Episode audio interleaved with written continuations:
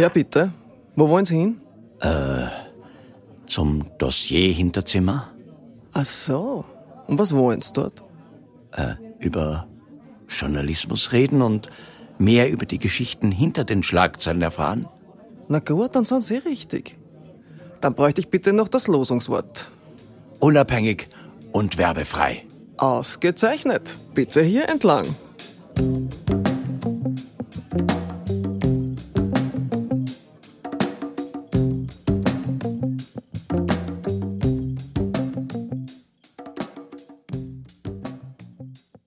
Schönen guten Abend hier in der Roten Bar im Volkstheater Wien. Ich begrüße Sie sehr herzlich zum Dossier Hinterzimmer, die Mitgliederveranstaltung der Rechercheplattform Dossier. Äh, mein Name ist Georg Eckelsberger, ich bin stellvertretender Chefredakteur von Dossier. Und wir freuen uns, dass Sie heute so zahlreiche erschienen sind ähm, hier in der Roten Bar. Und wir haben ein ganz spezielles Hinterzimmer heute für Sie das aus mehreren Gründen sehr speziell ist. Zum einen, ähm, ein paar von Ihnen waren heute unter Tag schon da. Wir haben heute hier im Volkstheater Wien zum ersten Mal äh, den Tag des grenzenlosen Journalismus, ähm, die Dossier Academy hier veranstaltet und haben hier seit, seit dem Morgen schon unterschiedliche Vorträge, Workshops und so weiter durchgeführt mit ähm, Journalistinnen aus der Ukraine. Wir haben geschalten nach Vilnius, so einem Investigativjournalisten aus äh, Russland und haben über unterschiedliche Themen der grenzübergreifenden Recherche gesprochen. Das ist der eine Grund und das ist jetzt hier der krönende Abschluss dieses Tages, dieses Hinterzimmer. Äh, der andere Grund ist, dass wir zum ersten Mal ein länderübergreifendes äh, Hinterzimmer heute haben werden. Ähm, wie immer wird es um die Hintergründe von Journalismus gehen. Wir werden uns Zeit nehmen, wir werden tiefgründig äh, sprechen, wir werden ähm, ein, ein, ein, längeres Interview machen. Ähm, und heute haben wir was ganz Besonderes, denn wir schalten heute nach Moskau. Genau, zu Paul Griesei, ORF-Korrespondent äh, in Moskau. Herzlich willkommen. Ich bitte um einen äh, Willkommensapplaus für Paul und wir schwenken mal rüber. Schönen guten Abend.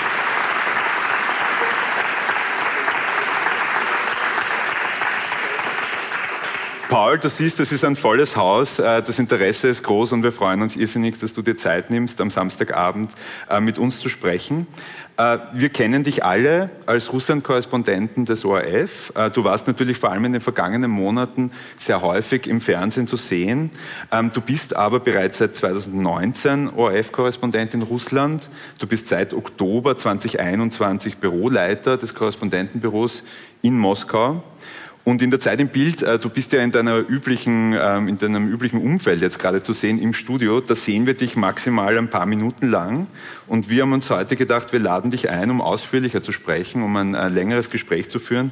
Ähm, und ich habe mir vorgenommen, ich würde gerne mit dir einerseits sprechen über deinen Beruf als Auslandskorrespondent in Russland unter diesen besonderen Umständen, nämlich Krieg, äh, über deinen Karriereweg, der dich mit äh, 27 Jahren ähm, in, in, diesen Job geführt hat, in diese Position zu dieser besonderen Zeit und über deinen Alltag in Russland und über deine Beziehung zu dem Land. Ich glaube, du hast eine spezielle Beziehung zu dem Land ähm, und deine Sicht äh, auf die aktuelle Lage. Also schön, dass du dir dafür Zeit nimmst ähm, und schön, dass so viele Leute gekommen sind.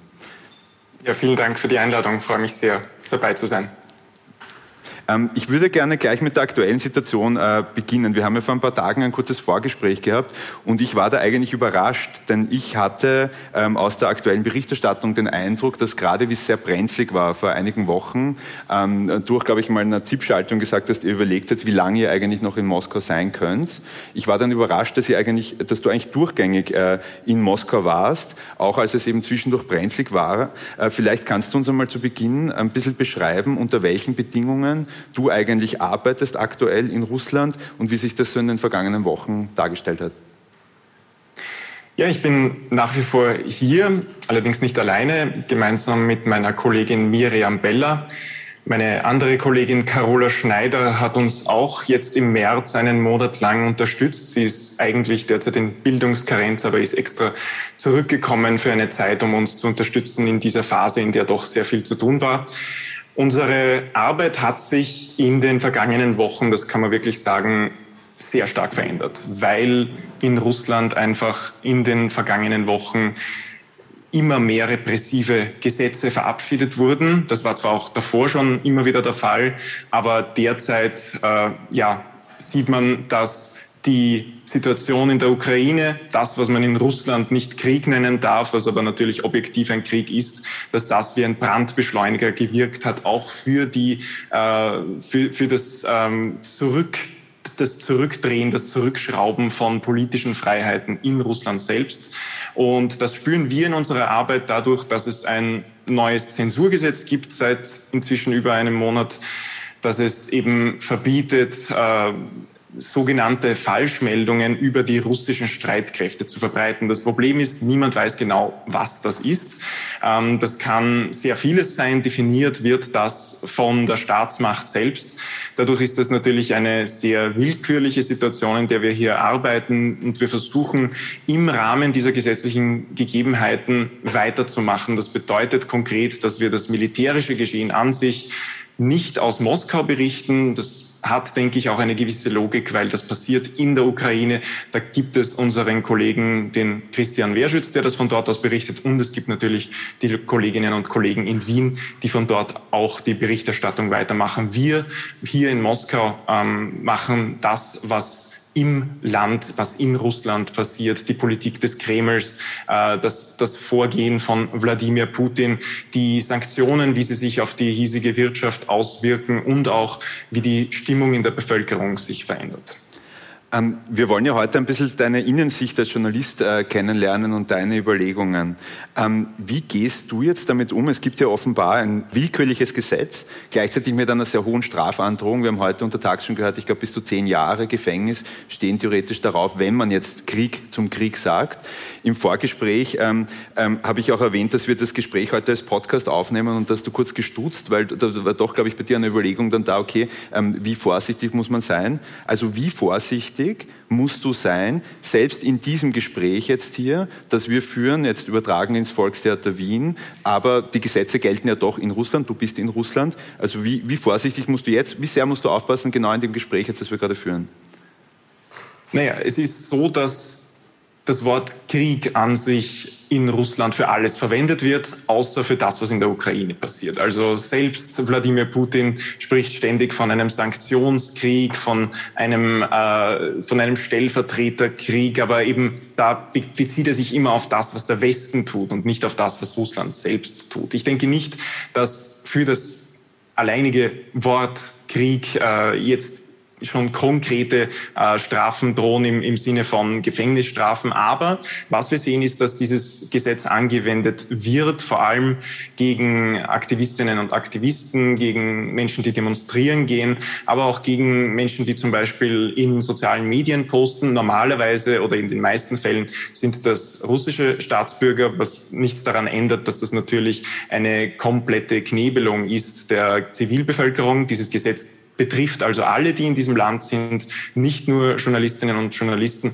Und ähm, was unsere Arbeit betrifft oder auch das Gespräch heute, so versuche ich immer das Ganze transparent zu machen, um es unserem Publikum auch zu zeigen, wir sind hier, wir müssen uns wohl oder übel an Gesetze halten, selbst wenn wir mit ihnen vielleicht nicht einverstanden sind. Das ist eben so. Ich denke, mit Zensur kann man als Journalist nicht einverstanden sein.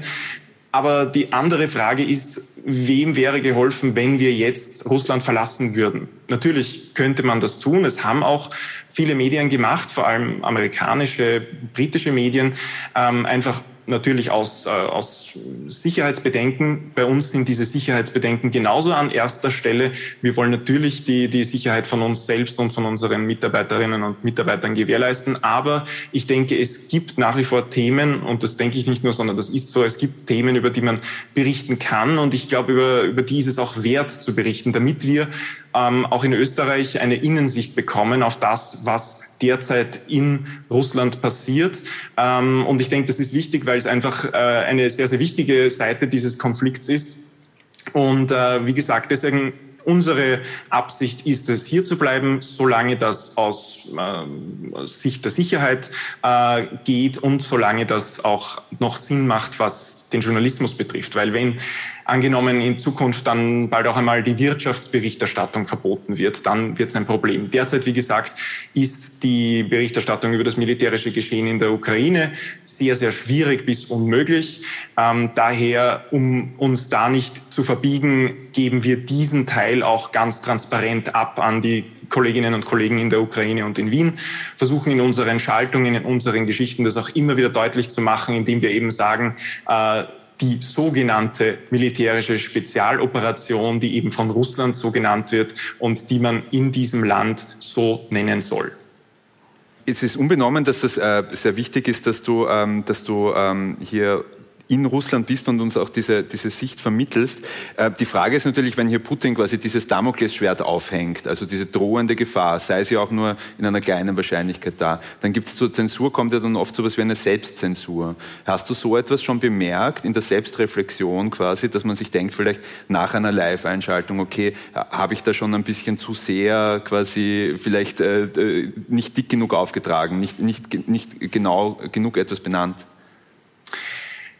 Nein, ähm, ich finde, es ist, es liegt viel in der Vorbereitung. Das, was sich für uns konkret geändert hat, ist, dass wir uns auf Live-Schaltungen und auf auf, auf äh, Gespräche etwas genauer vorbereiten, um auch die Formulierungen so zu wählen, dass sie einerseits nichts verharmlosen, weil ich glaube, das ist sehr, sehr wichtig, weil das wäre, äh, da, da wäre unserem Publikum natürlich überhaupt nicht gedient, aber dass sie andererseits sich eben in dem Rahmen bewegen, in dem das hier gesetzlich möglich ist. Und ähm, ich denke, es ist ähm, durchaus möglich, das Verhalten von Wladimir Putin äh, ganz klar zu analysieren, die Dinge beim Namen zu nennen, äh, ohne sich konkret jetzt an Worten zu bedienen, die in diesem Land äh, nicht erwünscht sind, ohne eben diesen Krieg so zu nennen. Aber ich denke, es ist, ähm, wie gesagt, sehr, sehr wichtig, sich da genauer vorzubereiten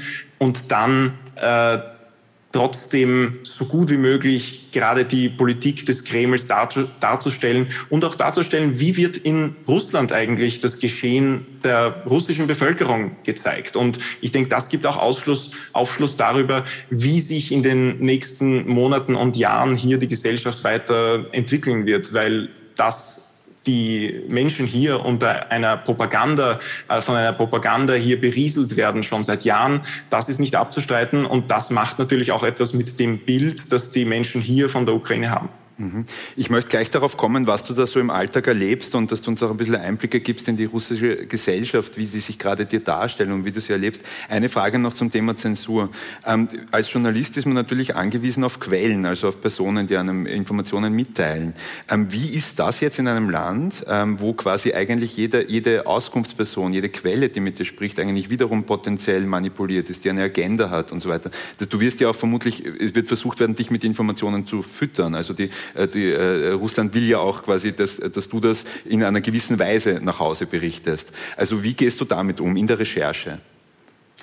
Es ist schwieriger geworden. Es war davor auch schon schwierig. Ähm, wir haben das Problem, dass konkret sehr viele unabhängige und kritische Expertinnen und Experten uns äh, keine Interviews mehr geben wollen, wenn sie noch im Land sich befinden.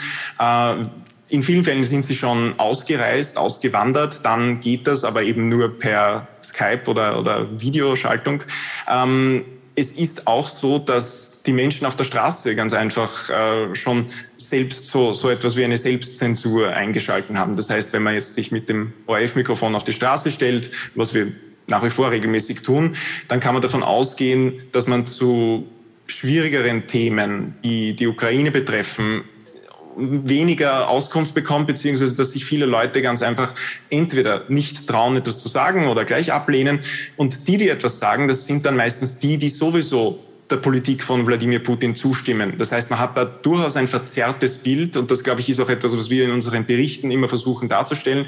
In einem Land, in dem es keine Meinungsäußerung, keine freie Meinungsäußerung mehr gibt, äh, können dann zum Beispiel auch Meinungsumfragen nicht ernst genommen werden, weil die Menschen einfach schon diese Angst in den Knochen haben, dass es so wieder ist derzeit, wie es schon früher in diesem Land war, zu Zeiten der Sowjetunion, als man wusste, wenn man gewisse Dinge sagt, dann bekommt man Probleme. Und deswegen sagt man dann entweder einfach nichts ähm, oder sagt das, was man glaubt, was die Obrigkeit, was die Machthaber gerne hören würden.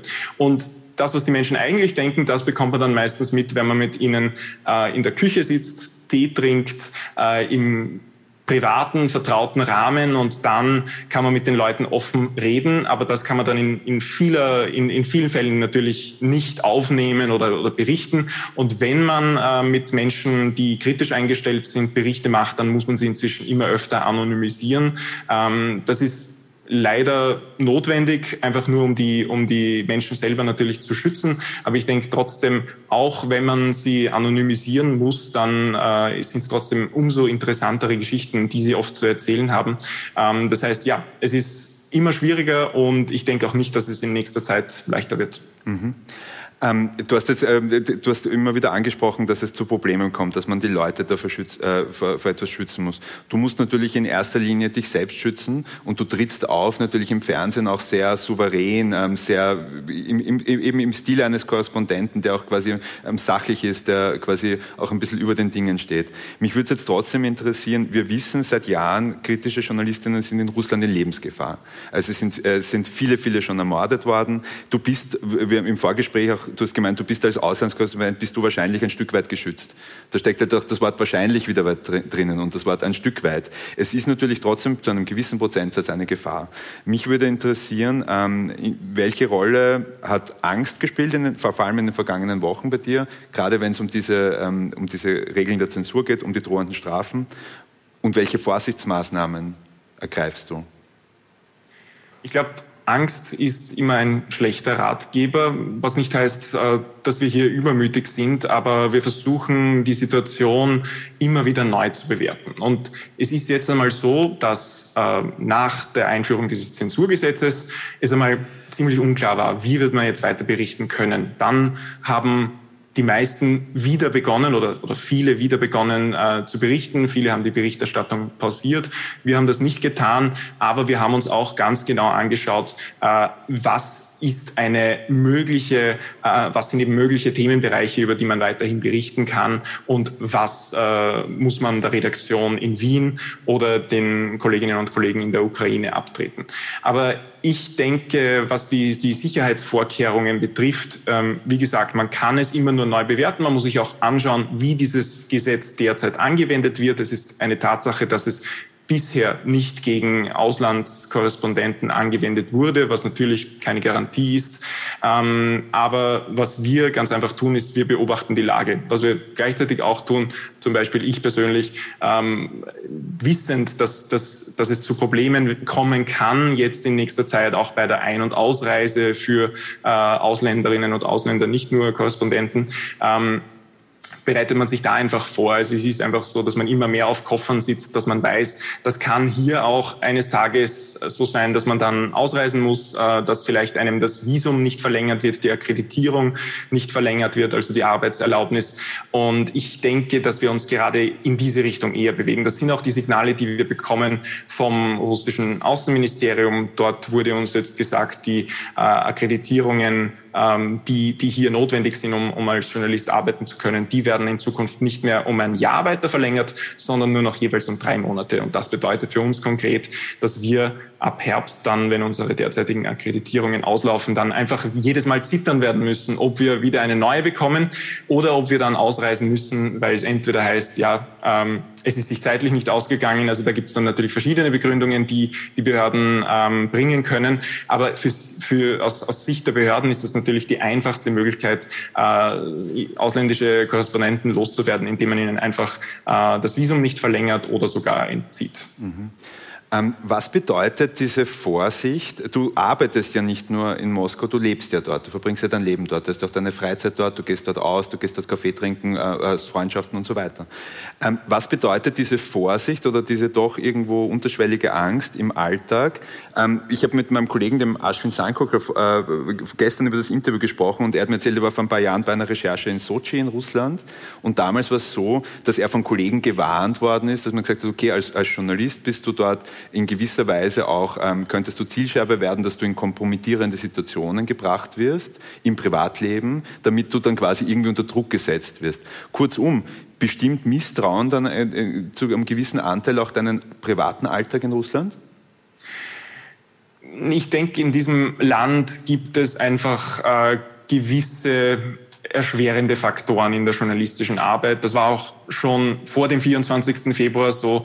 Ich kann mich erinnern, dass ich vor, glaube ich, eineinhalb Jahren einmal ähm, eine Recherche gemacht habe. Wir haben gedreht in, einer, in einem kleinen äh, Städtchen, ungefähr 400 Kilometer von Moskau entfernt. Und da ist uns den ganzen Tag lang ein Auto nachgefahren. Da wurden wir beschattet. Da wurden wir auch sehr offensichtlich beschattet. Also das hat man gar nicht versucht, da irgendwie zu verstecken, weil es geht ja oftmals darum, auch genau diesen Effekt zu erzielen, um uns zu zeigen, wir werden beobachtet. Das hat damals keine weiteren Konsequenzen gehabt, ist auch etwas, was Kolleginnen und Kollegen oft passiert ist und was auch russischen Kollegen sehr oft passiert. Ähm, es ist Tatsache, dass das eine sehr schwierige Situation ist, ähm, in der man auch immer wieder abwägen muss, was ist sicher, welche Dienstreisen kann man jetzt machen oder sollte man vielleicht eher nicht machen. Ähm, ich, was, was das andere betrifft, was das Private betrifft, man versucht natürlich eine gewisse digitale Hygiene einzuhalten. Man verwendet einfach Messenger, wie das die meisten inzwischen schon tun, die mit einer Verschlüsselung arbeiten ähm, und versucht da schon jetzt zumindest keine zusätzlichen Anlässe zu bieten, um mit irgendeiner Aussage oder so dann äh, in, in, irgendeine, in irgendeine Lage verwickelt zu werden. Aber es ist jetzt nicht so, äh, dass ich hier sozusagen mir selber einen Maulkorb aufsetze. Ich glaube, es, es hat eher etwas zu tun damit, dass man sich in jeder neuen Umgebung, in der man ist, automatisch auch ein bisschen darauf einstellt äh, und, und sich, sich dem an das adaptiert, was man hier hat. Ich bin jetzt seit ähm, zweieinhalb Jahren in Russland als Journalist und ich denke, dass Arbeiten hier ist generell sehr anders. Man braucht bei jedem Dreh eine Drehgenehmigung, wenn es nicht gerade auf ganz klar öffentlichem Territorium ist. Ähm, man hat oft große Schwierigkeiten, Interviewpartnerinnen oder Partner zu bekommen, ähm, muss dann meistens schriftliche Anfragen aussenden, die Fragen schon im Vorhinein schicken. Das sind Dinge, die in Österreich, glaube ich, eher unüblich sind, wenn es nicht gerade jetzt ein, irgendein ein, ein Regierungsmitglied vielleicht ist, äh, wo man dann eine offizielle Anfrage schicken müsste oder, oder ähnliches. Das ist hier Standard und äh, daher sind das ähm, Einschränkungen und, und Probleme, mit denen wir sozusagen immer schon kämpfen müssen. Wir schwimmen da immer gewissermaßen gegen den Strom. Das hat sich jetzt natürlich nochmal verschärft. Aber wie gesagt, wir versuchen die Arbeit so gut wie möglich weiterzuführen. Wenn es irgendwann einmal so weit ist, dass, wie gesagt, uns irgendwie die, die, alle 26 Buchstaben des Alphabets hier verboten werden, dann werden wir natürlich auch sagen müssen, das hat hier keinen Sinn mehr. Derzeit ist das nicht so. Wie gesagt, man kann weiterhin vor allem auch über Wirtschaftsthemen berichten. Und ich glaube, das ist spannend, weil gerade die Wirtschaftslage sich in den den nächsten Monaten sehr, sehr stark verändern wird. Da baut sich gerade, kann man sagen, eine, eine Lawine an Problemen auf, die in den nächsten Monat über den Staat und über die Bevölkerung hereinbrechen wird, sinkende Löhne, fehlende Investitionen. Und äh, das wird, glaube ich, dieses Land sehr stark verändern in den nächsten Monaten. Und aus journalistischer Sicht ist es natürlich sehr interessant, hier zu sein und das vor Ort berichten zu können. Da würde mich jetzt einmal interessieren, wirklich von dir einen, einen, einen, Bericht zu bekommen, wie sich das im Alltag darstellt, weil eben du sprichst von Entwicklungen, die vielleicht auch in den nächsten Monaten eintreten. Man, man hört hier in Österreich auch viel über diese, über die Auswirkungen der Sanktionen in Russland, über die, quasi die einbrechenden Löhne, über die Not, die dort passieren wird. Wie, ganz äh, direkt mal gefragt, was merkt man eigentlich vom Krieg in Moskau? Es ist irgendwie so eine verstörende Normalität. Wenn Sie jetzt durch Moskau gehen würden, würden Sie auf den ersten Blick nicht viel bemerken von dem, was derzeit nur 1000 Kilometer entfernt in der Ukraine passiert. Ähm, das heißt, da wird eine, ein, ich finde, es ist wie, wie eine, eine Parallelrealität, in der man hier lebt. Ähm, man bekommt weder in den Nachrichten sehr umfassende Berichte über das militärische Geschehen, aus bekannten Gründen. Das heißt, man muss sich über internationale und ausländische Medien informieren, das ist klar. Den Zugang dazu haben wir auch. Das Internet ist nach wie vor zugänglich. Viele Seiten allerdings inzwischen blockiert. Man kann sie immer noch aufrufen, indem man sich spezielle Umgehungssoftware auf dem Handy installiert, also VPNs sogenannte. Und äh, das heißt, das funktioniert nach wie vor. Aber was den Alltag betrifft, ähm, sie gehen durch Moskau, die Supermärkte sind prall gefüllt, die Regale sind voll, äh, es gibt da keinerlei Warendefizit, äh, Restaurants haben offen, zwischendurch einmal der eine oder andere geschlossene McDonald's, Starbucks hat auch inzwischen zu. Das sind dann so die, die kleinen Vorboten und, und die, die Anzeichen. Wobei diese, diese ähm, Ketten haben sich nicht zurückgezogen aus äh, Russland, weil sie unter Sanktionen stehen, sondern vor allem, weil sie ähm, unter Druck waren seitens äh, ihrer einerseits Besitzer, aber auch ihrer Kunden im Westen, die einfach gesagt haben, ja, wenn ihr da weiter Geschäfte macht in, in Russland, dann, dann boykottieren wir euch. Also es gab da diese Androhungen und das hat viele dazu bewegt, in den letzten Wochen, es waren über 500 ausländische Unternehmen, die sich aus Russland zurückgezogen haben oder zumindest den Betrieb eingestellt haben. Aber im Alltag ähm, ist sehr schnell ein Gewöhnungseffekt entstanden. Das heißt, die Leute wissen jetzt gut, sie können keine Euro oder Dollar mehr abheben am Bankomaten. Sie können auch nicht mehr mit dem Handy bezahlen am, am, am, äh, im, im Geschäft, sondern müssen jetzt wieder mit der Plastikkreditkarte zahlen, weil auch dieser Dienst äh, abgestellt wurde. Aber man, man nimmt das denke ich, hin in vieler Hinsicht und es ist für viele gar nicht so stark spürbar.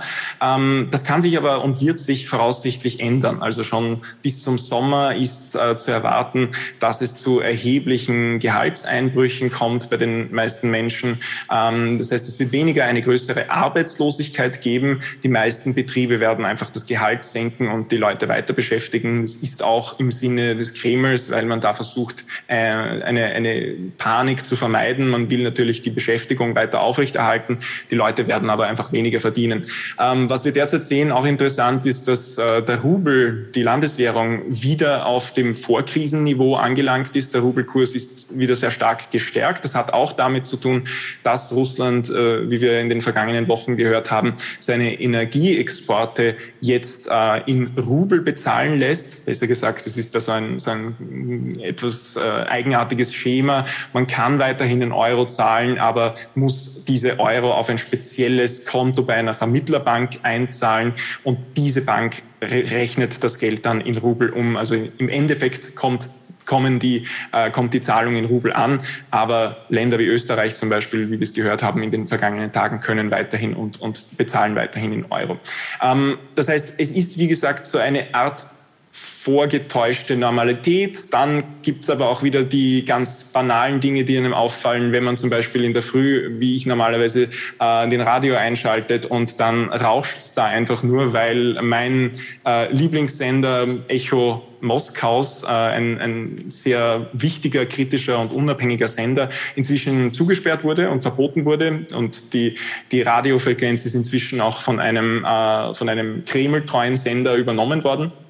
Ähm, dann, dann so Dinge, dass man in der Stadt an manchen Stellen äh, den Buchstaben Z antrifft, sei es auf Hausfassaden oder auf Auto-Windschutzscheiben, äh, ähm, um, wo, wo eben Leute versuchen irgendwie auch ihre Unterstützung äh, für diese sogenannte Militäroperation auszudrücken, was für mich natürlich wahnsinnig ähm, schwierig ist, mit, mit dem umzugehen. Eben ähm, persönlich dieses Land, das ich ganz anders kennengelernt habe vor einigen Jahren, das sich aber mit dem 24. Februar sehr, sehr stark verändert hat, das eigentlich von einem bis dahin autoritären Staat inzwischen immer mehr zu einem totalitären System wird, in dem andere Meinungen verboten sind und in dem es Gefängnisstrafen gibt für die, die mit dem Regime nicht einverstanden sind. Mhm. Da äh, tun sich bei mir gleich mehrere Fragen auf, aber ich würde gerne am Ende ähm, einhaken. Du hast gesagt, du hast dieses Land eigentlich anders kennengelernt und ich habe vorher ein paar Leute auch gefragt, okay, was würde sie interessieren eigentlich von dir? Und es ist natürlich, ähm, man soll sich nicht so am Alter aufhängen, aber es ist natürlich einfach bemerkenswert, dass du mit 27 das äh, Moskau-Büro leitest und das einfach in diesen jungen Jahren dich dorthin gezogen hat und diesen Job übernommen hast in dieser wichtigen Position. Kannst du uns einmal kurz sagen, wie kommt es eigentlich zu dieser Verbindung Krise Russland, ähm, dass du da jetzt dort sitzt, wo du bist?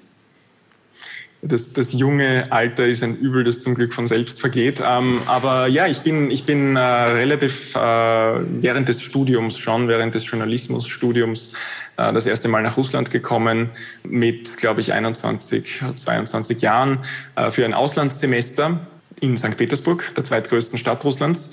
Und das war für mich eigentlich damals eher eine Entscheidung äh, aus dem Grund, äh, dass, dass ich was ganz Neues einmal erleben wollte und ein neues Land kennenlernen wollte, das ich davor überhaupt nicht gekannt habe.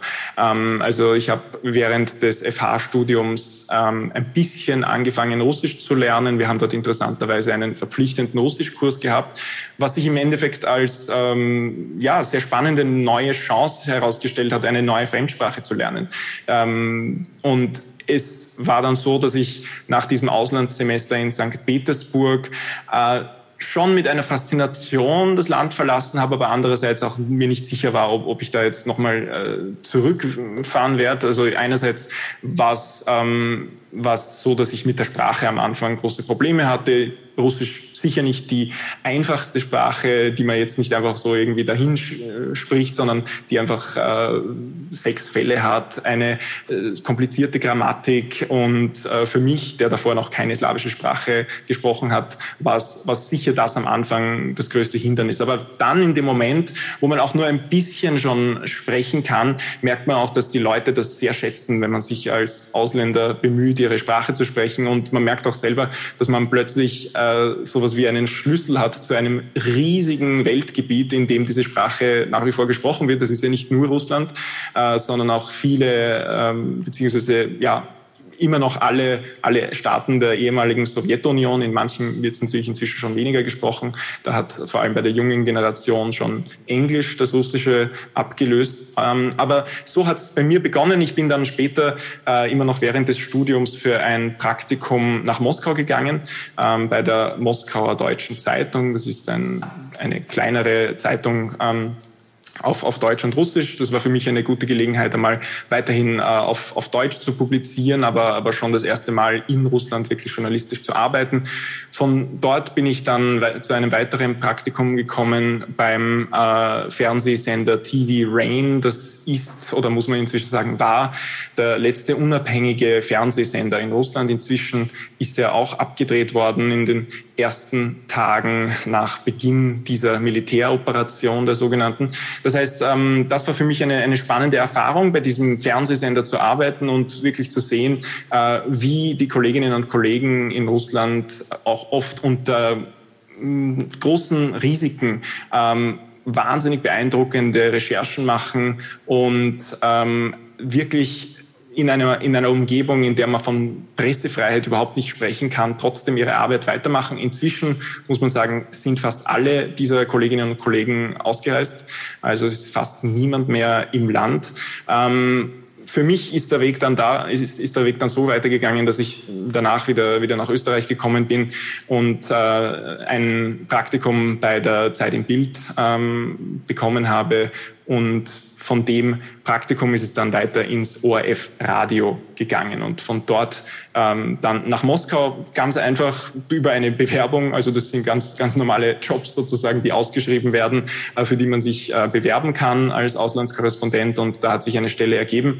Und äh, so bin ich dann genommen worden. Ich glaube, es ist immer eine, eine Mischung aus eigener Anstrengung, aber auch aus Zufall. Ähm, und ich habe immer versucht, ähm, möglichst viel selbst mich zu spezialisieren. Und für mich war Russland schnell irgendwie so ein Thema, das mich einfach fasziniert hat, weil es ein riesiges Land ist und äh, weil es eigentlich eine nicht enden wollende Anzahl von Geschichten und Stories gibt, die hier nur so auf der Straße liegen. Und das ist, glaube ich, für einen Journalisten sehr, sehr spannend. Und natürlich die geopolitische Bedeutung, wie wir ja jetzt gerade in letzter Zeit sehr stark sehen. Mhm.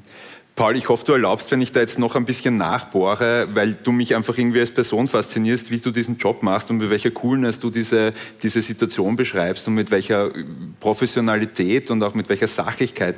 Auf der anderen Seite, ähm, ich meine, ich habe dich zum ersten Mal als äh, bei unserer, ich, einer der ersten Dossier Academies äh, kennengelernt. Äh, das war 2014, denke ich. Das heißt, du musst um die 20 Jahre alt gewesen sein. Du bist mir von damals schon in Erinnerung geblieben, weil du irgendwie sehr reif gewirkt hast, gleichzeitig ist nicht optimistisch, selbstsicher Ähm, wenn ich mir jetzt die Situation vorstelle, ich bin mit 27 Büroleiter Moskau, okay, du hast gerade den, den Weg beschrieben, du wolltest dich spezialisieren und so weiter, dann, dann leite ich dieses Büro, dann bricht auch noch ein Krieg aus.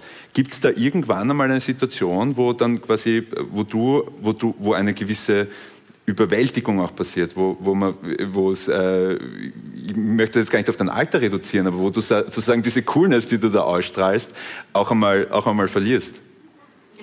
Ich glaube, ich glaub, der Schein trügt. Natürlich gibt es äh, genug Situationen, in denen man ja in Wahrheit täglich wird man vor Situationen gestellt derzeit, äh, die man so noch nie hatte. Sei es, dass, äh, dass unsere, äh, unser Bankkonto hier unter Sanktionen gestellt wurde, also die Bank, bei der wir äh, hier äh, waren, bei der unser, unser Büro sein, sein Konto hatte und wir dann zeitweise von unserem Geldfluss abgeschnitten waren. Das sind dann Probleme, die man relativ schnell lösen muss. Ähm, und ich denke, es ist derzeit so, dass ich immer noch wahrscheinlich in, in der in der Phase bin, in der es darum geht, zu funktionieren. Also für mich war der 24. Februar ein Tag, an dem ich aufgeweckt wurde durch einen Anruf aus der Redaktion mit den Worten, es ist losgegangen. Und ich wusste natürlich, worum es geht, ähm, habe mich dann sehr schnell versucht zu informieren und eigentlich überhaupt keine Zeit gehabt, darüber nachzudenken, was da gerade Monumentales passiert. Ähm, das hat irgendwie die, die ersten Tage waren eigentlich so, so ein im Tunnelblick in eine Kamera starren und versuchen, die Informationen, die sehr unübersichtlich waren, irgendwie verständlich äh, zu berichten und äh, gleichzeitig auch zu analysieren, soweit das möglich war, was da gerade passiert. Das heißt, es ist eher so dieses, äh, man, man, man ist da in der Situation, versucht man sich einfach zu konzentrieren und alles andere ist nebensächlich dass ich jetzt im Alter von 27 hier sitze, habe ich mir auch niemals träumen lassen und äh, mir ist ganz ehrlich selber immer, immer wieder nicht ganz klar, wie, wie es eigentlich dazu gekommen ist, in dem Sinn, dass ich zwar immer Auslandskorrespondent werden wollte, aber davon ausgegangen bin, dass man das vor einem Alter von, weiß nicht, 37 Jahren niemals werden kann. Ähm, und ich verdanke das, dass ich hier sitzen kann und dass ich diesen Job jetzt machen darf, sicher sehr vielen Kolleginnen und Kollegen, die da einfach mir wahnsinnig viel Vertrauen geschenkt haben. Auch der Carola Schneider, die dieses Büro zehn Jahre lang jetzt geführt hat und äh, bei der ich hier als Korrespondent auch ähm, als ihr Kollege angefangen habe, die, die für mich eine Mentorin ist und ähm, die mir dann auch äh, sehr viele Chancen gegeben hat. Ähm, was, was jetzt die, die konkrete Situation derzeit betrifft, ich glaube, es ist so, ich, ich habe mich irgendwie jetzt auch abgefunden mit dem, dass man da jetzt gerade nicht viel planen kann. Das heißt, ich versuche da auch jetzt nicht über, über die nächste Woche oder das nächste Monat hinaus äh, irgendwelche Pläne zu schmieden, weil wir wissen einfach nicht, wie es weitergeht. Ähm, man versucht da gewisse Vorkehrungen zu treffen, wie dass man sich schon immer einen Flug bucht, äh, damit man weiß, man hat dann einen, einen Flug äh, aus Russland hinaus, wenn es sein müsste. Das heißt, den verschiebe ich dann einfach immer weiter nach hinten wenn ich ihn nicht brauche. Ähm, man kann derzeit ja nur sehr kompliziert oder eher kompliziert ausfliegen, nämlich nicht direkt in die EU, da ist ja der Luftraum für russische Flugzeuge gesperrt, sondern äh, es geht nur über Istanbul oder andere äh, Destinationen, Kairo, Dubai. Ähm, und äh, ja, ich, ich habe zum Beispiel meiner, meiner einer Umzugsfirma geschrieben, ob sie prinzipiell Umzüge nach Russland noch machen, weil es einfach vielleicht sinnvoll ist, jetzt schon mal zu fragen. Jetzt sehe ich, ist gerade hinten kurz Nacht geworden. Das liegt daran, dass ich hier vor einem Bildschirm sitze. Blackout in Moskau hinter den, hinter den Kulissen hier ähm, so, so äh, viel Illusion ist hinterm Fernsehen. Das ist nämlich hier aber du bist in, in Moskau. Studio.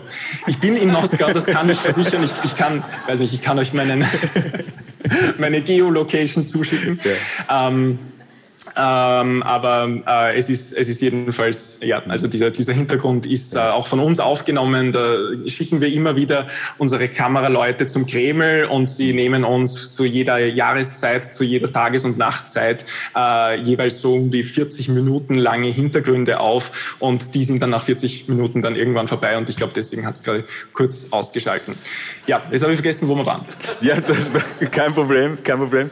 Ähm, Paul, ähm, äh, du erlaubst, ich mache noch mit ein, zwei Fragen weiter mit meiner Charakterstudie des Paul Grisey. Äh, äh, du, du, bist aber schon ein, du bist schon ein abenteuerlicher Mensch. Ähm, ich, äh, du bereist Russland ausgiebig. Du machst das einerseits mit dem Zug, aber du machst das auch mit dem Fahrrad. Ich weiß zum Beispiel, dass du mit dem Fahrrad von St. Petersburg auch nach Wien einmal gefahren bist.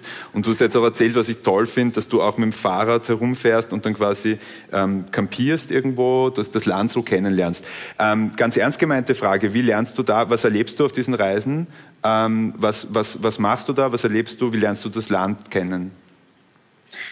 Ähm, also Fahrradfahren ist für mich einfach meine persönliche Leidenschaft. Ähm, das äh, hat schon vor Russland begonnen und äh, ist für mich, glaube ich, der spannendste Weg zu reisen, einfach weil man zwischen sich und seiner Umgebung keine Windschutzscheibe hat und überhaupt nichts, was einen von den Menschen trennt. Und es ist meistens auch ähm, eine, eine großartige Möglichkeit, um mit Leuten ins Gespräch zu kommen, indem man eben mit einem äh, mit Packtaschen bepackten Fahrrad durch die Gegend fährt. Ähm, wird man oft ja auch, auch von, von Menschen angesprochen, die sich dann fragen, ja, wohin fast? Das ist meistens die erste Frage. Ähm, und das ist gerade, äh, glaube ich, die, die großartigste Möglichkeit, um dieses Land kennenzulernen, abseits von Dienstreisen, bei denen wir dann eben mit Kamera und Mikrofon unterwegs sind und uns sehr, sehr interessante äh, Interviews organisieren oder spezielle Orte besuchen. Wir waren letztes Jahr bei äh, den, den Waldbränden in Sibirien, in Jakutien. Äh, das ist die größte Region Russlands, wo es auf einem riesigen Territorium gebrannt hat. Also diese Waldbrände waren damals so groß wie alle Waldbrände in der in der Welt zusammen, die zu der Zeit gebrannt haben. Also ähm, große, äh, große Themen und, und sehr spannende Reisen. Aber wenn man dann ohne Mikrofon unterwegs ist und ohne Kamera, dann ähm, bekommt man ein ganz anderes Bild vom Land. Ähm, einerseits äh, muss man sagen, sehr viel Gastfreundschaft, die man erlebt. Äh, es wird einem immer sehr geholfen, auch wenn man unterwegs ist. Ähm, es, es ist einfach wahnsinnig spannend, einmal auch irgendwie, ich, ich meistens zelte ich dann äh, in der Wildnis. Das ist in Russland auch nicht verboten und, und geht, geht prinzipiell überall, weil eh viel Platz ist. Ähm, und da bin ich dann einmal um drei in der Früh aufgeweckt worden von einem Angler, der da in der Früh begonnen hat zu fischen.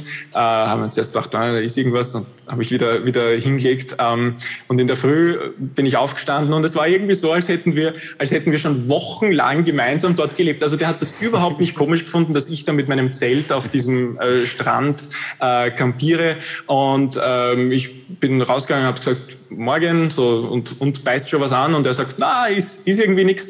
Und wir haben dann so geplaudert und es war irgendwie total eine spannende Verbindung direkt da. Und ich glaube, das ist sehr wichtig, ähm, abgesehen von der Politik des Kremls, die einem immer wieder große, große Rätsel aufgibt, muss man sagen. Abgesehen davon auch zu, zu sehen, wie tickt eigentlich die Bevölkerung? Wie ist das Alltagsleben? Und ähm, ich muss sagen, dass das schon irrsinnig spannend ist, aber das ist natürlich in jedem Land so. Äh, für mich eben da Russland das Land ist, in dem ich derzeit lebe, ist, ist es da sehr spannend. Ähm, und äh, was die was die Radtour von von St. Petersburg nach Wien betrifft, das war damals auch eine einfach sehr sehr kostengünstige Möglichkeit, um nach meinem Auslandssemester äh, zurück nach Hause zu kommen und gleichzeitig natürlich auch einige Länder ähm, zu sehen am Weg. Ähm, war, war sehr sehr spannend. Ich habe damals auch bemerkt, wie schlecht man mit Russisch in einigen angrenzenden Ländern weiterkommt, nämlich im Baltikum Estland, Lettland, Litauen, wo natürlich äh, seit dem Zerfall der Sowjetunion diese Länder sich ganz stark Richtung Europa entwickelt haben, Richtung Westen, natürlich auch schon längst EU-Mitglieder sind und wo man dann selbstverständlich mit Russisch äh, schon eher schlechte Assoziationen weckt. Ähm, und das ist, glaube ich, wichtig, das ist Landeskunde und deswegen versuche ich das auch weiterhin zu machen. Derzeit ist es halt ein bisschen ja, zeitlich aus bekannten Gründen sehr schwierig, das zu tun. Sie hören den Dossier-Podcast. Doch da ist mehr, viel mehr. Dossier gibt es gedruckt, im Internet und auf der Bühne. Unabhängig und werbefrei. Von Menschen getragen, die kritischen Journalismus schätzen. Werden Sie Dossier-Mitglied. Mehr auf crowdfunding.dossier.at. Mhm. Sehr interessant. Ähm, was, ich, was, ich, was ich versuche noch ein bisschen herauszuarbeiten, eben in meiner Charakterstudie, Paul Krise, ist das jetzt ein, ist das jetzt ein, ist das einfach ein Job für dich in Russland oder hast du schon eine gewisse ähm, quasi Verbindung zu dem Land auch aufgebaut? Ähm, das wird fast so ein bisschen angenommen. Wie gesagt, ich habe ein paar Vorgespräche geführt auch mit anderen Leuten und gesagt, okay, ist äh, eben welche, welche, welche Verbindung hat, hat der Paul zu, zu Russland? Ist sowas entstanden und wenn dich etwas fasziniert, was ist es dann an Russland? Also Faszination sollte man sicher nicht mit, mit irgendwie einer romantischen Liebe verwechseln, die ich jetzt für dieses Land hätte an sich, weil ich glaube, man muss es immer auch als Journalist ähm, kritisch sehen und skeptisch sehen, gerade in der jetzigen Situation. Aber die, glaube ich, Faszination, das ist für mich ein relativ wertfreier Begriff, ähm, hängt damit zusammen, dass es erstens geopolitisch einer der spannendsten Orte der Welt ist. Und ähm, was die Weite des Landes betrifft, ist es natürlich äh, frappierend, wenn man ins Flugzeug steigt, sieben Stunden fliegt, aussteigt und merkt, man hat immer noch nicht die Hälfte dieses Landes durchflogen. Elf Zeitzonen in einem Land, das ist, das ist allein schon natürlich sehr, sehr spannend und äh, spricht nur dafür, wie, wie viel man eigentlich in diesem Land entdecken kann. In der jetzigen Situation, ich habe es vorher schon angesprochen, dass Russland, in dem ich jetzt lebe, ist ein anderes Land als äh, das, das ich kennengelernt habe. Und äh, jetzt bei einer meiner letzten Dienstreisen bin ich ähm, in, äh, in Kaluga gewesen. Das ist eine Stadt, 150 Kilometer außerhalb von Moskau. Äh, wir haben uns dort äh, angeschaut, wie Autofabri Autofabriken derzeit stillstehen äh, aus, aus Gründen der Sanktionen. Das heißt, da sind jetzt einfach die Lieferketten zusammengebrochen, die Bauteile fehlen ähm, und diese, diese Autofabriken, unter anderem Volkswagen, stehen dort jetzt still. Und wie wir dann durchs Stadtzentrum geschlendert sind, war wirklich an fast jeder zweiten Fassade äh, der Buchstabe Z zu sehen. Und das ist halt äh, doch ein, ein Symbol, das äh, allein jetzt schon eine für mich absolut fatale Bedeutung hat. Äh, einerseits, weil es eine gewisse Ähnlichkeit objektiv hat zu faschistischen Symbolen und das auch Tendenzen sind, die man in Russland derzeit feststellen muss. Ähm, und weil es einfach das Symbol ist dafür, dass, dass dieses Land nicht wieder so sein wird wie vor dem 24. Februar. Ich will damit nicht sagen, dass es davor irgendwie eine, eine blühende Demokratie war, aber es ist jetzt ganz einfach in kürzester Zeit eine, eine, ein Wandel passiert, ähm, in dem in dem man eigentlich von einer Diktatur sprechen muss. Und das ist etwas, mit dem seinem auch objektiv nicht gut gehen kann. Also man spürt auch diesen, diesen Druck, wenn man hier ist. man spürt ihn eigentlich umgekehrt. Man spürt ihn gar nicht mehr so, wenn man hier ist, weil man mit diesen ganzen ähm, Restriktionen, Repressionen, äh, die rundherum passieren, man, man gewöhnt sich an das. Und wir sind vielleicht auch in der privilegierten Lage, äh, dass, dass wir als Ausländer zumindest auch noch einen anderen Reisepass haben für ein, für ein Land, in dem es sicher ist und in dem, in dem es gewisse Grundrechte gibt. Und wenn man dann eben, eben nach Österreich zurückreist, dann ist bei mir meistens doch so ein Moment, nachdem man aus dem Flughafen rauskommt, wo so ein, ein, ein gewisser Ballast abfällt. Und dieser Ballast, der ist ganz einfach die Abwesenheit von Rechtsstaatlichkeit, staatliche Willkür. Ähm, man weiß eigentlich nie, äh, wenn die Behörden wollen, dann können sie irgendwas finden, was, was ihnen nicht passt an dir. Dann können, wie das leider sehr oft passiert, äh, auch, auch äh, Gerichtsverfahren können da erfunden werden und, und ähnliches. Und äh, gerade das lernt man dann zu schätzen, wenn man einmal Rechtsstaatlichkeit oder Pressefreiheit nicht hat, dann weiß man eigentlich, wie wichtig dieses Gut ist und dann äh, weiß man das mehr zu schätzen. Also so, so geht's mir persönlich damit. Aber das ändert nichts daran, dass es, wie gesagt, journalistisch faszinierend ist, in diesem Land zu sein. Nicht nur in diesem übrigens, wir sind ja auch nicht, nicht nur für Russland zuständig, sondern auch für viele andere Länder, für ganz Zentralasien zum Beispiel, für den Südkaukasus, Georgien, Armenien ähm, und Aserbaidschan und auch für Belarus. Und das sind auch alles sehr, sehr spannende Länder journalistisch, ähm, in die es sich noch zu reisen lohnt. Und ich habe es bei weitem noch nicht geschafft, in all diese Länder zu reisen. Mhm. Ähm, ja, danke für diesen Einblick. Ähm, bevor ich jetzt dann die, ähm, die Runde öffne für Fragen aus dem Publikum, wir haben ja einige Themen angesprochen, aber viele werden noch offen. Bevor ich das öffne, würde ich gerne, also Sie können sich schon mal Fragen überlegen an Paul Griesei, aber davor möchte ich noch äh, einen Punkt ansprechen. Ich glaube, ein Blick, der für uns, ein Einblick, der für uns wertvoll wäre, ist, man, man hört ja oft darüber, was die russische Bevölkerung denn denke. Ähm, auch in der Medienberichterstattung ist das natürlich ein Thema. Wie ist die Einstellung der Bevölkerung? Mich würde jetzt interessieren, du hast ja bestimmt bestimmt dein soziales Umfeld wird ein eigentlich wahrscheinlich gut informiertes, eher gebildetes Umfeld sein, ähm, die du, Leute, die du triffst, mit denen du deine Zeit verbringst. Wie ist denn dort die Lage? Wie ist denn dort die Einstellung zum Krieg? Ja, wie kannst du das beschreiben? Ja, also ich glaube, ich bewege mich wahrscheinlich in einer gewissen Blase, das ist klar, ähm, einfach weil viele meiner Freundinnen und Freunde äh, affin sind für Fremdsprachen, gut ausgebildet sind, gute Jobs haben. Ähm, und ich, ich denke, das ist wahrscheinlich keine repräsentative ähm, sozusagen äh, Probe jetzt, was, was die Stimmung betrifft. Da sehe ich, dass die allermeisten natürlich vollkommen im Bilde sind, was passiert. Es ist ja so, dass man sich weiterhin informieren kann ähm, über die Ereignisse. Man über die Plattform Telegram zum Beispiel, die sehr aktiv genutzt wird und die noch nicht verboten wurde im Gegensatz zu Facebook, Twitter, Instagram. TikTok ist inzwischen auch schon so gut wie gesperrt, beziehungsweise man kann man kann dort auch keine keine Inhalte über die Ukraine anschauen.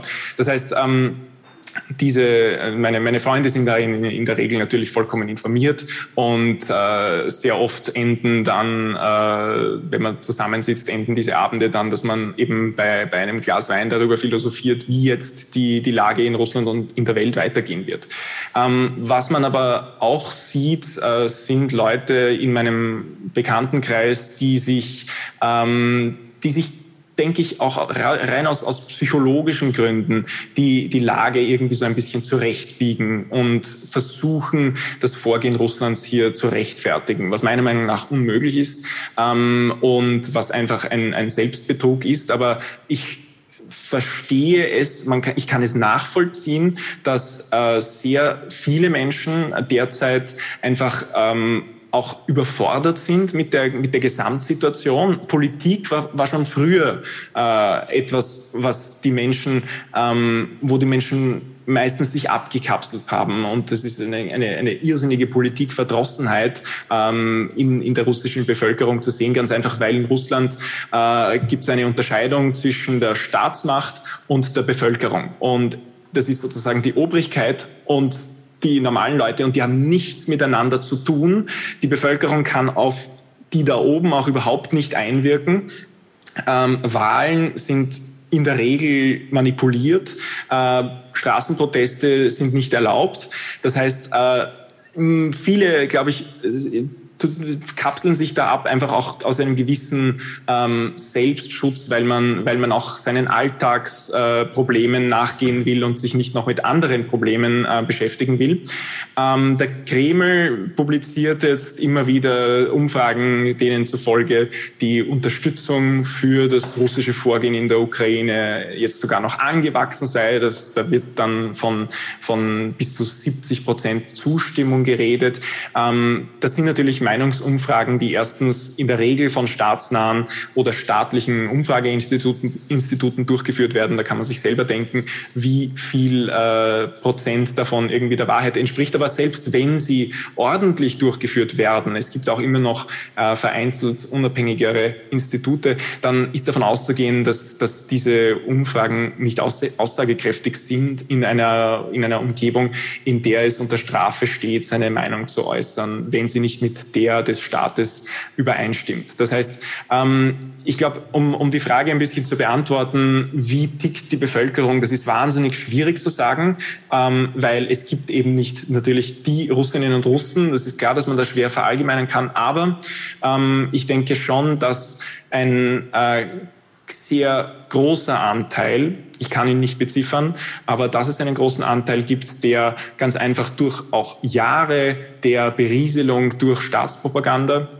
und jetzt auch ähm, durch, durch diese Abkoppelung von der Politik äh, durchaus das Verhalten Putins unterstützt. Und in vielen, glaube ich, spricht das auch etwas an, nämlich eine ganz ähm, tief sitzende eine, eine gewisse Kränkung, die viele Russinnen und Russen seit dem Zusammenbruch der Sowjetunion erfahren haben, in denen sie in den 90er Jahren ins wirtschaftliche Chaos geschlittert sind, in die Armut, in denen Russland sozusagen ja auch, auch auf, auf der Weltbühne eigentlich ähm, sehr stark an Bedeutung verloren hat. Und Putin steht eben dafür, dass man das jetzt wieder aufbaut und wenn es sein muss, auch mit militärischen Mitteln, wie wir jetzt sehen.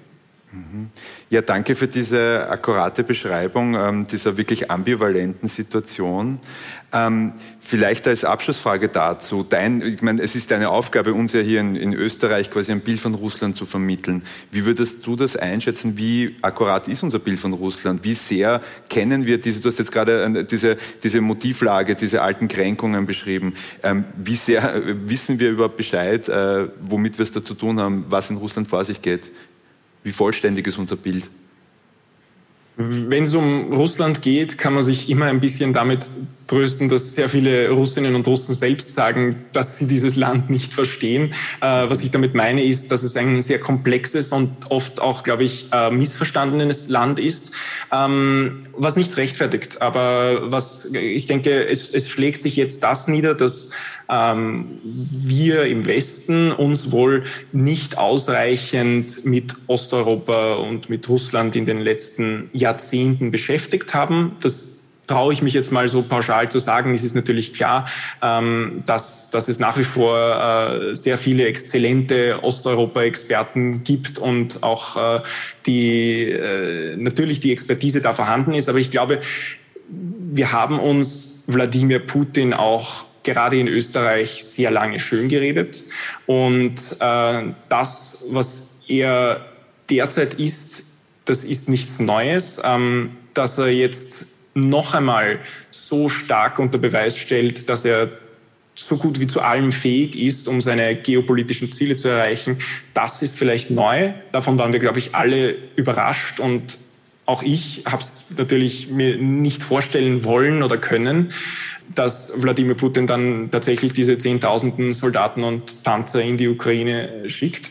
Aber ich glaube, was uns das wahrscheinlich lehren sollte, ist in den nächsten Jahren und Jahrzehnten, in denen uns Russland, die Ukraine und Osteuropa sehr, sehr stark weiterhin beschäftigen werden, dass wir uns darauf auch spezialisieren sollten. Damit meine ich gerade auch äh, in Universitäten, ähm, aber auch in der Politik, dass es da einfach einen äh, größeren Schwerpunkt geben sollte für Osteuropa. Ich glaube, nach dem Zerfall der Sowjetunion hat man sich oftmals gesagt, na ja, den Kommunismus haben wir quasi besiegt, ähm, zumindest den, den sowjetischen und äh, jetzt ist das einmal vorbei und jetzt ziehen wir die alle einfach äh, Richtung Westen. In vielen Fällen hat das gut funktioniert, wie man an Beispielen wie Estland, Lettland und Litauen sieht, den baltischen Staaten, aber an vielen anderen Beispielen hat das nicht funktioniert und ich denke, ähm, da, da sind jetzt ganz einfach sehr viele Versäumnisse, die, die wir jetzt sehen, die uns jetzt auffallen. Jetzt ist es leider zu spät, muss man sagen.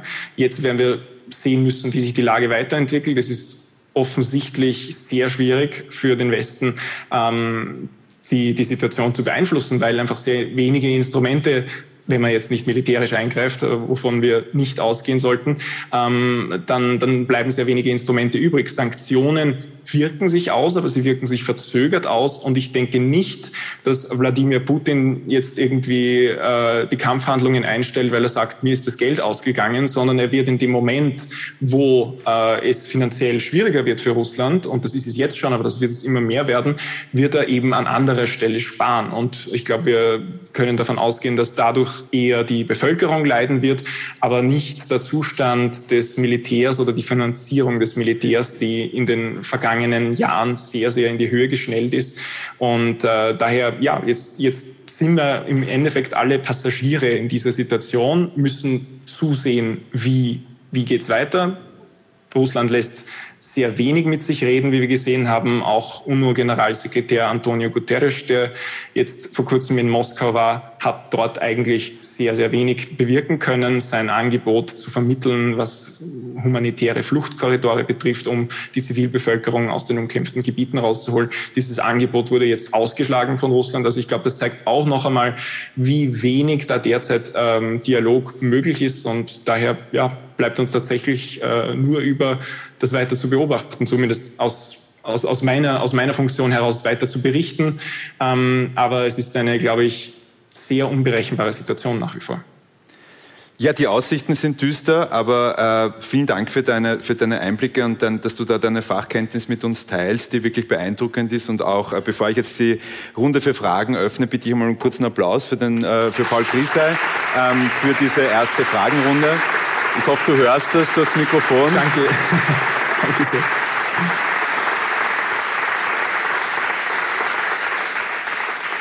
Ich sehe sehr viele Menschen im Publikum, was mich sehr freut und ehrt. Ja, also der, der, Raum ist voll und ist gepackt von deinen Erzählungen. Danke, dass du uns einerseits wirklich deine bestechenden Kenntnisse hier äh, vermittelst und auf der anderen Seite uns auch erlaubt hast, ein bisschen ähm, persönliche Fragen zu stellen. Und äh, ich, ich, gehe fast davon aus, dass es äh, Fragen im Publikum gibt, jetzt auch an Paul Griesheil. Hat schon jemand eine Frage? Hier vorne. Recht herzlichen Dank, dass wir die Gelegenheit haben, mit Ihnen hier zu, zu diskutieren. Ich habe folgende Frage.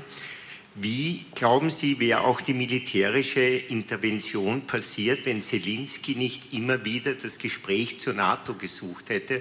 Denn 91, 92 wurde damals von den Amerikanern zugesichert, den Oststaaten, es gibt keinen Zentimeter mehr Erweiterung Richtung Osten. Man hat akzeptiert, Polen etc., die sind alle zur NATO gekommen, aber, und Zelensky hat trotz Verbot immer wieder das Gespräch gesucht.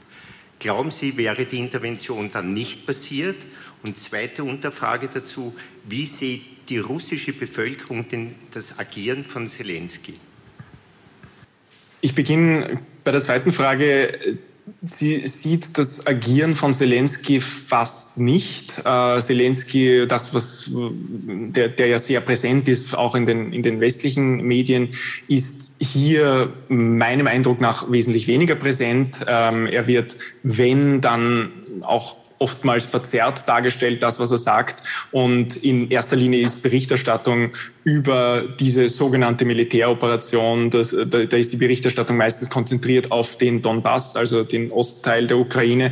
Und es wird meistens so getan, als würden die Kampfhandlungen nur dort stattfinden. Es wird zwar prinzipiell jetzt auch darüber berichtet, dass es an anderen Stellen äh, Luftschläge gibt etc. Da wird aber dann immer behauptet, das seien nur militärische Ziele. Also Zelensky ähm, wird da in erster Linie natürlich als, als dieser, äh, ja, als dieser Anti, Anti-Held dargestellt, äh, als dieser größtmögliche Feind.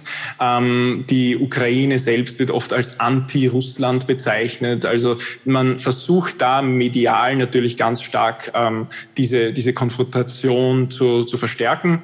Und was die NATO-Osterweiterung betrifft, ist das ja eines der Argumente, unter denen Wladimir Putin äh, seine, seine Truppen in die Ukraine geschickt hat, weil er gesagt hat, äh, Jetzt darf es sich nicht weiter ausbreiten. Wir haben das davor schon gesehen in Georgien im Jahr 2008, wo de facto auch ein Krieg geführt wurde, um zu verhindern, dass Georgien womöglich der NATO beitritt. Das stand damals im Raum. Seitdem sind 20 Prozent der georgischen Landesfläche von äh, Russland besetzt und dort stehen auch, äh, also das, das sind die ähm, sind zwei Regionen von, von Georgien, die seitdem unter russischer Kontrolle sind de facto.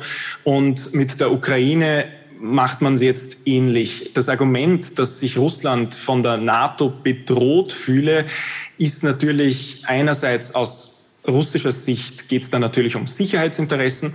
Andererseits wird es in Russland immer so dargestellt, als hätte sich die NATO eben ausgebreitet, als wäre das ein Prozess, der irgendwie von der NATO äh, aus passiert. Aber es sind ja die, die, die Staaten selbst, die zur NATO wollten. Und zwar einfach aus dem Grund, dass sie sich von Russland in den meisten Fällen bedroht fühlen.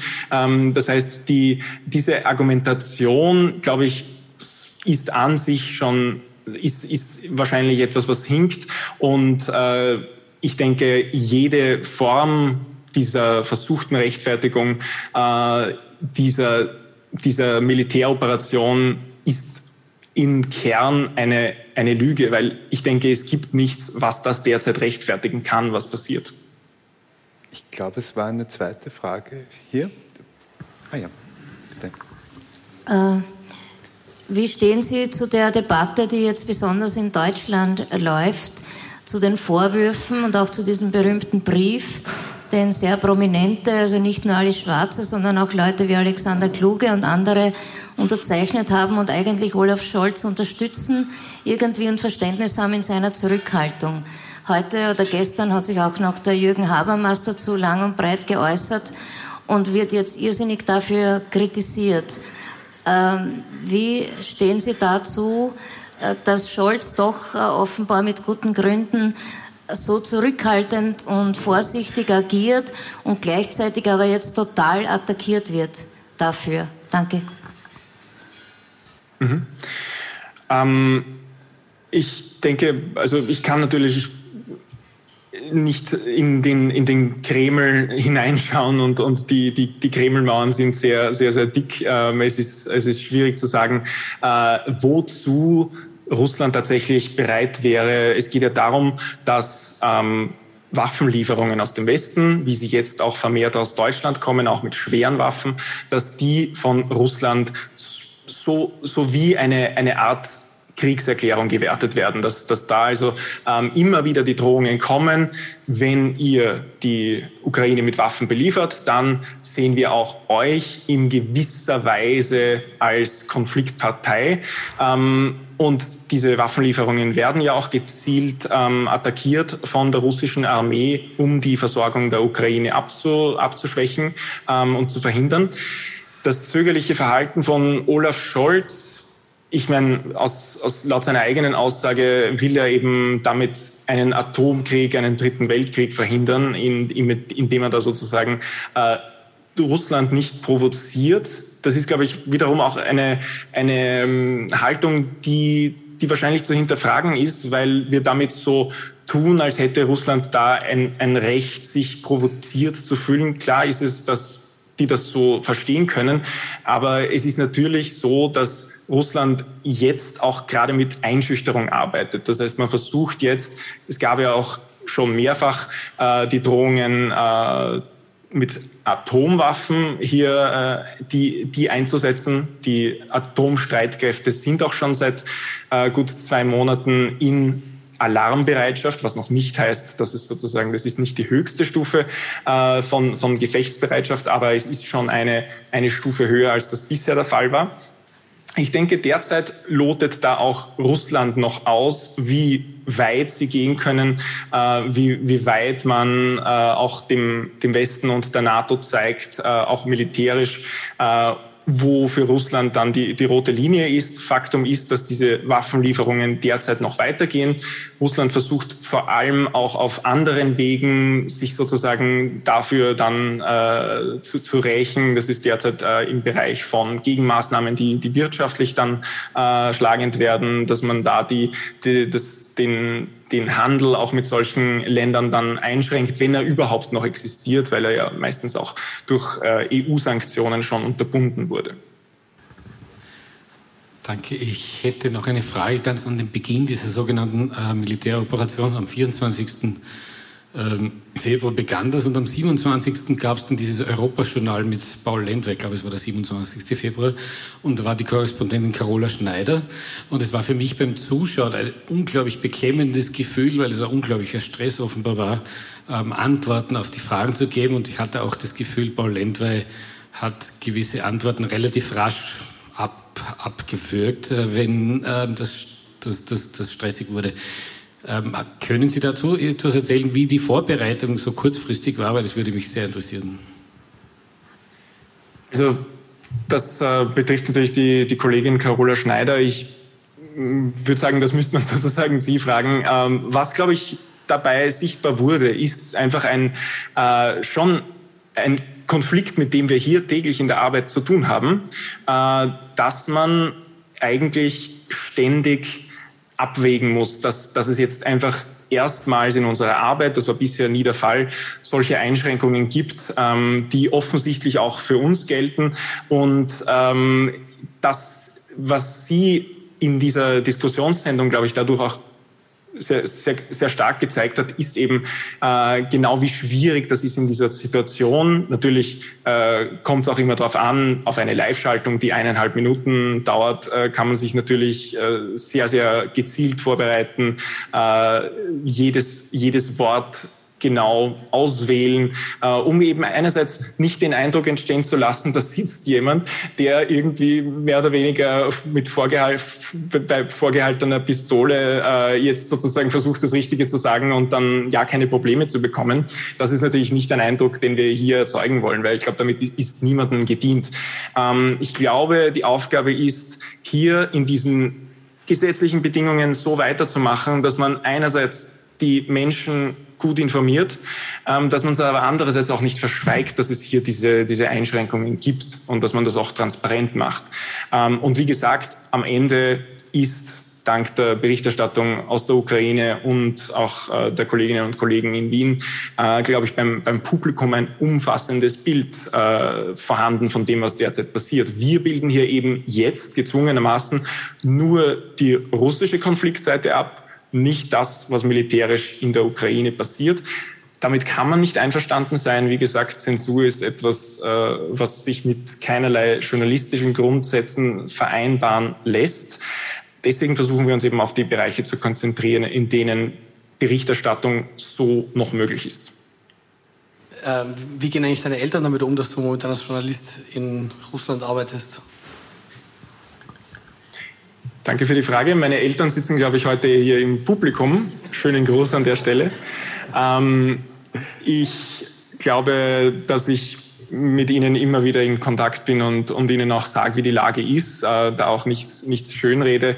Äh, wir versuchen, glaube ich, immer gemeinsam diese Lage irgendwie auch neu zu bewerten. Und äh, für mich ist klar, dass es, dass das hier, was ich, was ich hier tue, das ist Arbeit, aber es, es würde sich in keiner Weise lohnen, da hier etwas äh, zu riskieren, äh, was mir oder meinen Mitarbeitern dann Probleme einbringen könnte.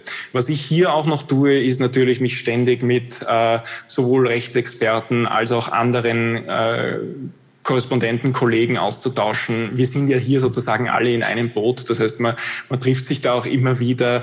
Ähm, die, die, erste, die erste Frage ist dann, ja, wie sagst du eigentlich zu dem, was in der Ukraine passiert? Weil man natürlich immer verschiedene ähm, Formulierungen findet. Das heißt nicht, dass man etwas versucht zu verharmlosen, aber wenn man, äh, wenn man es schafft, also die Gewalt in der Ukraine so zu darzustellen, ähm, ich sage es anders, wenn man äh, ganz einfach das, das Wort Krieg dann eben mit dem, mit dem Disclaimer versieht, dass, dass es so in Russland nicht heißen darf, dann glaube ich, macht man es transparent für die Zuschauerinnen und Zuschauer und das ist wichtig. Und ja, was, was meine Eltern betrifft, hoffe ich, dass äh, sie sich nicht zu große Sorgen machen. Ich äh, versuche sie da auch immer wieder äh, zu updaten und ähm, ja, aber ich ähm, bin wahnsinnig dankbar für die Unterstützung, die Sie mir in dieser Lage auch immer geben.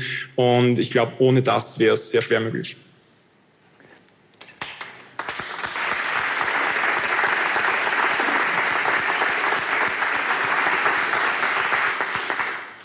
Ja, ebenfalls vielen Dank und weiterhin viel Erfolg.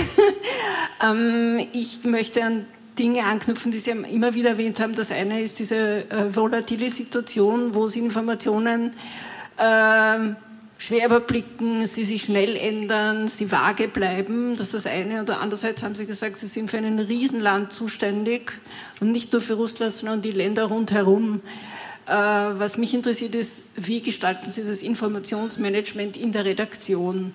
Dass Sie die, wissen, Sie haben die relevanten Informationen parat, äh, dass Sie auch die anderen Länder nicht aus den Augen verlieren, dass Sie die grundsätzlichen Dinge, die in vielen Ländern jetzt passieren, auch äh, trotzdem weiter im Blick haben, auch wenn jetzt äh, der Fokus auf, auf Russland liegt. Mhm. Ähm, ich bin zum Glück erstens nicht alleine, sondern habe natürlich auch ähm, meine wunderbare Kollegin, aber auch äh, großartige Mitarbeiterinnen und Mitarbeiter. Wir arbeiten natürlich als Team ähm, und versuchen immer ein Auge darauf zu haben, nicht nur auf das, was im Kreml passiert, sondern auch was im Rest von Russland passiert und auch in unseren anderen Berichtsländern. Ähm, klar ist, dass man, dass man sich nicht äh, zweiteilen kann. Wir versuchen wir waren zum Beispiel vergangenes äh, Jahr in Armenien ähm, bei den dortigen Wahlen, äh, versuchen also natürlich herumzureisen, so viel wie das möglich ist. In Belarus war ich jetzt öfter. Ähm, das ist jetzt in der derzeitigen Lage, glaube ich, bisschen schwieriger, weil wir einfach erstens äh, versuchen, jetzt nicht zu oft ein- und auszureisen und zweitens, weil sich einfach das meiste hier in Moskau abspielt, sozusagen im Machtzentrum. Ähm, aber wir, wir sind ja hier an und für sich nicht nur für Politikberichterstattung zuständig, an und für sich auch für Kultur, für Umweltthemen, für Klimathemen. Klar ist, dass jetzt derzeit das äh, Interesse an solchen Themen überschaubar ist, aber ich ähm, denke, wir versuchen möglichst ein, ein umfassendes Bild zu liefern. Das bedeutet einerseits wir als Korrespondentinnen und Korrespondenten, also man muss sich das so vorstellen, in der Früh äh, sind die Redaktionssitzungen in Wien. Davor äh, sind wir natürlich schon, schon äh, so weit äh, gebrieft, um uns ein Bild von, von, den, von der Lage zu machen. Einerseits konsumieren wir dafür russische Medien, andererseits natürlich internationale, um ein möglichst äh, ja, ausgewogenes und umfassendes Bild zu haben. Dann schlagen wir Themen vor, die dann in Wien bei der Redaktionssitzung auch äh, besprochen werden. Oder umgekehrt, es werden auch äh, oft wir darum gebeten, gewisse Themen ähm, zu, zu berichten. Natürlich, wenn zum Beispiel äh, Bundeskanzler Nehammer nach Moskau kommt, äh, wie das vor kurzem der Fall war, dann dann, wird da gar nicht lang geredet, sondern ist ganz klar, dass das dann das ist, was den Tag äh, sozusagen dominiert ähm, und die Berichterstattung. Aber so versuchen wir ähm, mit den Redaktionen gemeinsam ja so viele Themen wie möglich abzubilden. Auch was zum Beispiel, äh, ich arbeite jetzt an einer an einer Geschichte über die russischen Apps fürs Handy, äh, weil ja Instagram zum Beispiel äh, jetzt blockiert wurde und viele andere sehr beliebte soziale Medien. Und es wurden aber inzwischen schon russische Alternativen dafür entwickelt, äh, die die heißen dann Rossgram äh, und und RooTube und die die, diese, diese Entwicklungen, finde ich, sind spannend. Sie sind nur ein kleines Puzzleteil von dem, was derzeit mit Russland passiert, aber sie erzählen uns ein bisschen was über diese Isolierung, die derzeit stattfindet in Russland und die von Russland im Übrigen auf staatlicher Ebene auch noch gefördert oder, oder sogar gefeiert wird. Also da, da ist man sogar sozusagen stolz darauf, ja, wir, wir ersetzen jetzt alles Westliche, was uns jetzt weggefallen ist, die ganzen Komponenten und Bauteile. Die andere Sache ist natürlich die, dass man das äh, bei weitem nicht in, in einigen Monaten äh, schaffen wird, sondern das wird Jahre dauern. Und äh, wenn man das mit, mit inländischer, mit russischer Produktion ersetzen will, dann wird das meistens eher teuer und wahrscheinlich qualitativ minderwertiger, weil man einfach die, das Know-how hat, äh, nicht hat in, in vielen Fällen. Also nach wie vor natürlich der Versuch, so umfassend wie möglich zu berichten. Oft sind wir aber wie Sie sicher verstehen, oft sind wir getrieben von den Ereignissen. Und äh, wenn dann äh, die Meldung kommt, dass äh, Russland, Polen und Bulgarien das Gas abdreht, dann, dann hat man natürlich irgendwie das, die, die Situation, dass man die geplante Dienstreise am nächsten Tag schon mal absagen kann, weil man weiß, man wird mit Schaltungen beschäftigt sein und man wird damit beschäftigt sein, äh, diese Situation möglichst gut dem Publikum zu erklären. Ah, also vorab, ähm, wenn die Beantwortung der Fragen zu riskant ist, dann bitte einfach nicht antworten. Ähm, aber Sie haben vorher erwähnt, diese berühmte Spaltung äh, im Land, wie fast in allen Ländern, von denen da oben ein kleines Regime von wenigen Männern dieses Land regiert ähm, und der Großteil der Bevölkerung und dass eben die Wechselwirkung sehr gering ist, in Russland noch stärker wie in anderen. Ähm, aber ist das System Putin bekannt? Also wie bekannt ist es? Äh, auf welchen Gunst äh, hängt die Macht Putins ab? Äh, ist sie verwundbar? Und wenn ja, wie? Und wie wahrscheinlich halten Sie, dass das System kollabiert? Entweder in den oberen Kreisen oder auch von unten? Danke. Also die Frage ist, wie, wie, wie fest sitzt Putin im Sattel sozusagen? Ist eine, eine absolut äh, großartige Frage, die ich auch äh, wunderbar beantworten kann. Also ich meine, da gibt es überhaupt keine Einschränkungen ähm, und, und die beantworte ich oder versuche ich sehr gerne zu beantworten. Ähm, einerseits äh, in Russland funktioniert der Machtapparat äh, im, im Großen und Ganzen so, dass, dass es da Putin gibt, äh, und der zieht die Fäden von drei größeren Gruppen. Und diese Gruppen sind erstens die Geheimdienste, zweitens ist es das Militär und drittens sind es die Sicherheitskräfte, die dann im, im Land sozusagen für Ordnung sorgen, die äh, Proteste niederschlagen oder verhindern und so weiter. Und diese drei Gruppen, die sind wesentlich für Putin, damit er sein Regime an, am Laufen halten kann, damit er an der Macht bleibt. Also er ist weniger abhängig davon, ob die Menschen zufrieden sind oder nicht, sondern er ist abhängig davon, ob diese Eliten auf seiner Seite sind. Das ist nach allem, was wir derzeit wissen, nach wie vor der Fall. Es gibt jetzt immer wieder ähm, Berichte, die von offizieller Seite natürlich nicht bestätigt werden, dass es ähm, gerade auch bei den Geheimdiensten äh, unlängst äh, Verhaftungen gab, dass Putin dort auch äh, Personal auswechselt, weil er offensichtlich nicht ganz zufrieden ist mit der Arbeit dort.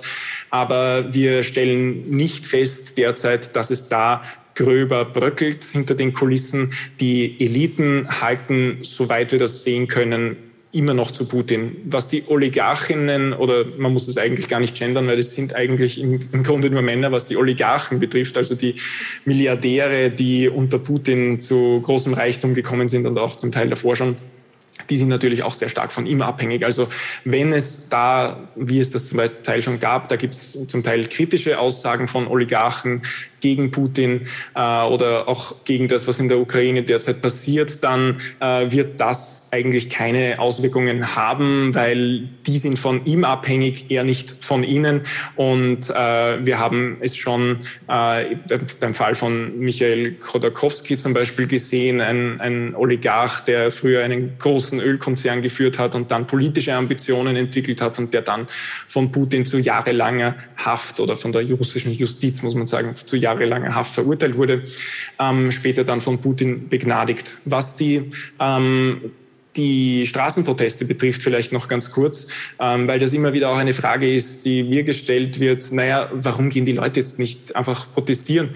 Wir wissen natürlich, dass das in Russland heutzutage alles andere als einfach ist. Ähm, Konkret schaut das so aus. Ähm, erstens sind jetzt die, die Proteste wirklich schon sehr, sehr vereinzelt nur noch äh, zu sehen. Insgesamt sind seit Beginn äh, der, der Militäraktion schon 15.000 Menschen äh, festgenommen worden auf Protesten.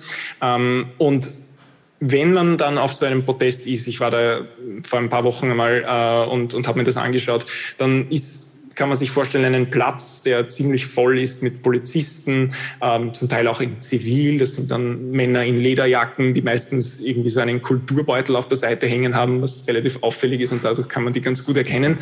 Und ein paar vereinzelte normale Menschen, zum Teil auch Touristen oder Menschen, die da überhaupt nichts äh, mit, mit der angekündigten Protestaktion zu tun haben. Alle paar Minuten nimmt dann jemand ein Protestplakat heraus und hält es in die Höhe. Und in der Regel dauert es nur Sekunden, bis dann eine Traube von Polizisten auf diese Person zustürmt und die wegträgt, in einen Gefangenentransporter verlädt. Und dann äh, verbringt diese Person meistens zumindest einmal eine gewisse Zeit auf einer Polizeistation, wenn nicht sogar mehrere Tage. Aber ähm, ich gehe nicht davon aus, aus genau diesem Grund, äh, weil es so gut wie unmöglich ist zu protestieren. Daher gehe ich nicht davon aus, dass Straßenproteste in nächster Zeit etwas verändern werden äh, und Putin zum Einlenken bringen, bringen werden. Was die Sanktionen betrifft, äh, wie ich schon erwähnt habe, denke ich, dass Putin nach wie vor einerseits wirklich auch finanzielle Ressourcen noch hat. Ähm, wir dürfen nicht vergessen, dass Russland auch einfach ein sehr rohstoffreiches Land ist ähm, und dass er diese Militärmaschine weiter finanzieren kann. Davon gehe ich aus, zumindest einmal die nächsten Monate ganz, ganz sicher. Also einen schnellen Effekt der Sanktionen dürfen wir uns da sicher nicht erwarten. Und äh, daher ist es, ist es so, dass, glaube ich, auch in Russland selbst eine gewisse Ratlosigkeit herrscht, was man tun kann, vielleicht ähnlich wie im Westen. Äh, wie kann man auf Putin einwirken? Und die traurige Antwort ist wahrscheinlich dass man es kaum kann. Äh, er ist auch ein Mann, der, soweit wir das wissen, Entscheidungen in Einsamkeit trifft, der kaum Berater zu sich lässt und, und wenn, dann nur sehr wenige. Ähm, und daher, ja, ist es äh, nach wie vor ein, ein unberechenbarer Mann und ich glaube, genau auch davon äh, lebt er in gewisser Weise, dass er, dass er allen, dass er der ganzen Welt eigentlich den, den Eindruck gibt, dass ihm alles zuzutrauen ist. Ähm, danke, Paul. Ich würde jetzt sagen, eine letzte Frage noch von der Dame, die schon wirklich lange aufgezeigt Dame, hat. die schon lange gewartet hat, Ja. aber hat einen Grund gehabt, weil meine kurzen Fragen schließen an Ihre letzte Antwort an. Äh, Wie eitel ist Putin? Weil dass er eitel ist, erkennen wir ja. Wie krank ist er? Weil er schaut einfach nicht gesund aus, wenn man ihn über die Jahre äh, beobachtet. Und we, wer glauben Sie, könnte ihn zu einem Einlenken, ist ein blödes Wort, bewegen? Könnte das der Papst sein oder die Queen? Äh, Es gibt, gibt solche Überlegungen, einfach ganz anders ihm, ihm zu kommen, wo er nicht damit rechnet, wo man ihn überrascht und vielleicht damit einen Effekt erzielt. Danke.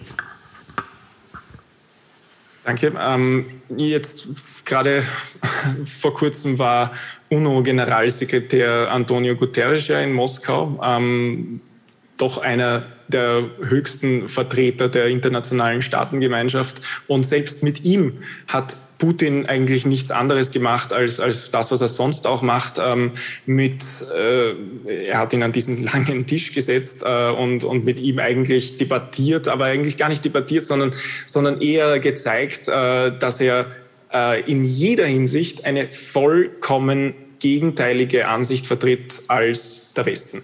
Ähm, beginnend damit, dass er das, was da in der Ukraine passiert, als, als Militäroperation bezeichnet. Guterres hat dazu offen Krieg gesagt.